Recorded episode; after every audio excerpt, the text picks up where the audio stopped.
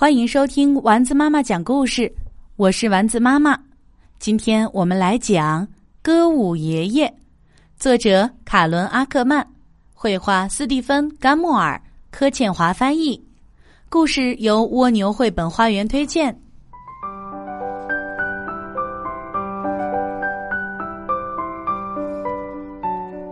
爷爷以前是一位歌舞艺人。曾经在综艺秀剧场的舞台上演出，我们去看他的时候，他会告诉我们一些以前的事情。过去那个美好的年代，还没有电视，是唱歌跳舞的年代。再过一小时就吃晚饭喽，奶奶在厨房里喊道。爷爷笑着说：“不知道我的踢踏鞋还能不能穿呢？”然后他打开阁楼前的电灯，我们跟着他走上有点陡的木板楼梯。墙上挂着褪色的海报，是爷爷年轻时的剧照。他移开几个纸箱和一排奶奶冬天穿的衣服，我们看见角落里有一个布满灰尘、有皮革装饰的咖啡色箱子。爷爷一打开箱子，杉木片的香气。存放很久的东西的气味立即充满整个阁楼。箱子里有他的鞋子，鞋尖和鞋跟儿都钉了半月形的银色铁皮。有几顶黑色的圆顶小帽和高顶礼帽，还有条纹背心和搭配的蝴蝶领结。我们戴上那些帽子，假装自己正在综艺秀剧场的舞台上跳舞，有明亮闪烁的灯光。还有钢琴师随着音乐一直点头。爷爷用一块柔软的羊皮擦了擦鞋子，然后把鞋子穿上。他在鞋子里塞了小小的白色鞋垫，以免磨痛脚上的茧。然后他打开每一盏灯，把它们调成向下照射的角度，就像舞台上的聚光灯一样。他朝地板上撒了一些粉末，节目要开始了。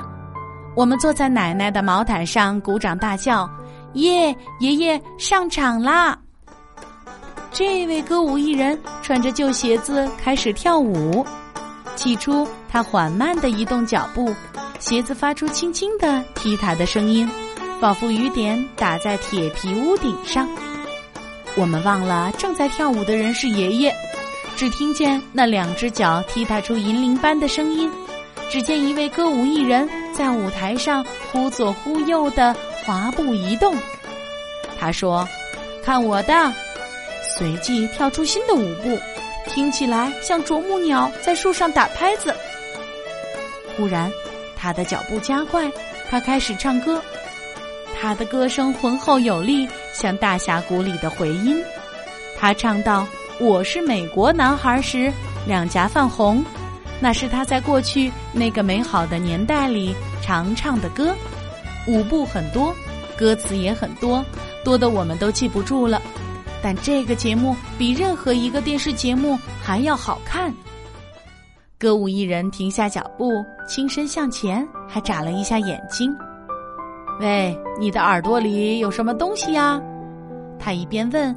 一边好像从某个观众的头发里掏出一个铜板儿，他将礼帽滚到手臂上，用手抓住，然后再把它弹回头顶上。他问：“你们知不知道大象吃了香蕉会怎么样？变成橡胶？”我们听过这个笑话了，可是歌舞艺人一边大笑一边拍打他的膝盖，笑得眼泪都流出来了。他想从背心的口袋里拿出一条红手帕来擦眼泪，可是这条手帕却越拉越长，越拉越长。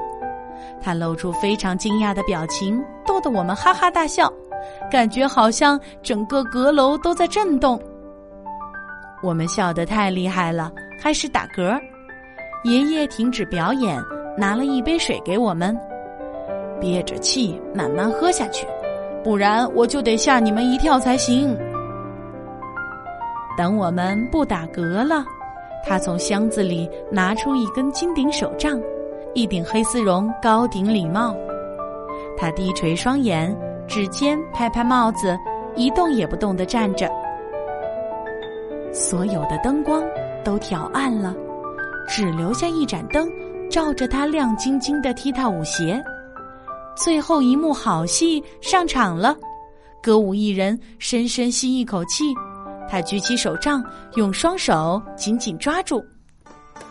他慢慢的开始踢踏踢踏，他的舞鞋移动的越来越快，脚步声多得不得了。简直不像是只有两只脚在跳舞，他不停地腾空旋转跳跃，最后一次落地，他单腿跪地，双臂张开，而黑丝绒高顶礼帽和金顶手杖并排摆在脚边，他的舞鞋静止不动，表演结束了。我们全都站起来，拼命鼓掌，大叫：“太棒了，太棒了，再来一次！”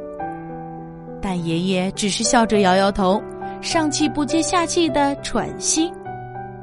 他脱下踢踏舞鞋，用柔软的羊皮把鞋子轻轻包起来，放回那个有皮革装饰的箱子里。他小心地叠好背心，把礼帽和手杖放在上面，然后带我们走向楼梯。我们下楼的时候，爷爷一路扶着旁边的栏杆。回到楼下，他拥抱我们，我们对他说：“真希望能回到那个美好的年代去看他表演，那个唱歌跳舞的年代。”他笑起来，小声地说：“那段美好时光里的一百万天，都比不上跟我们在一起的每一天。”不过，爷爷关上阁楼的电灯时，朝楼梯上方望了一眼。我们心想，他其实是多么怀念在综艺秀剧场舞台上表演的日子啊！那时候的他是一个很会表演、唱歌、跳舞的艺人。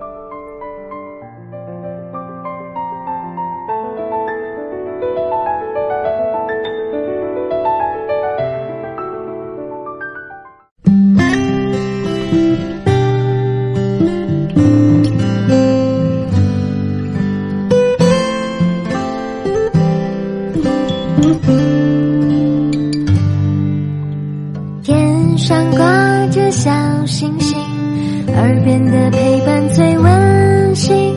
闭上眼，想象着自己住在美丽的童话故事里。丸子妈妈讲故事。